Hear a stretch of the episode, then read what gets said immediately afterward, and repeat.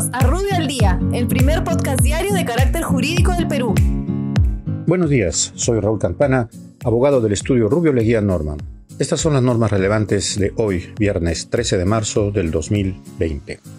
Transportes y comunicaciones.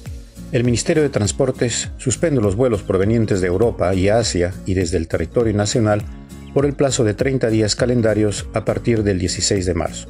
Dicha medida se aplica debido a la emergencia sanitaria por el coronavirus. Interior. Mientras dure la emergencia sanitaria, el Ministerio del Interior suspende el otorgamiento de garantías para concentraciones públicas mayores a 300 personas, estableciendo además que el aforo de los locales en donde se realicen concentraciones de personas será la mitad de lo autorizado. Educación. El Ministerio de Educación suspende las clases en los colegios, institutos superiores y universidades nacional hasta el 30 de marzo del presente, disponiéndose la reprogramación y recuperación de las horas lectivas. Igualmente aprueba disposiciones para la prevención, atención y monitoreo ante el coronavirus en dichos centros de enseñanza. SUNAT. Debido a la emergencia sanitaria por el coronavirus, la SUNAT prorroga el cronograma de vencimientos para la presentación de la declaración jurada anual del impuesto a la renta y del impuesto a las transacciones financieras.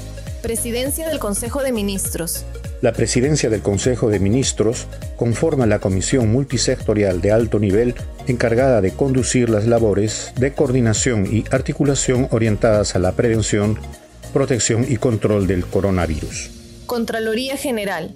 La Contraloría General de la República modifica la información sobre la declaración jurada para la gestión de conflicto de intereses que deben ser presentadas por los funcionarios y servidores de la Contraloría y del Sistema Nacional de Control. Agricultura.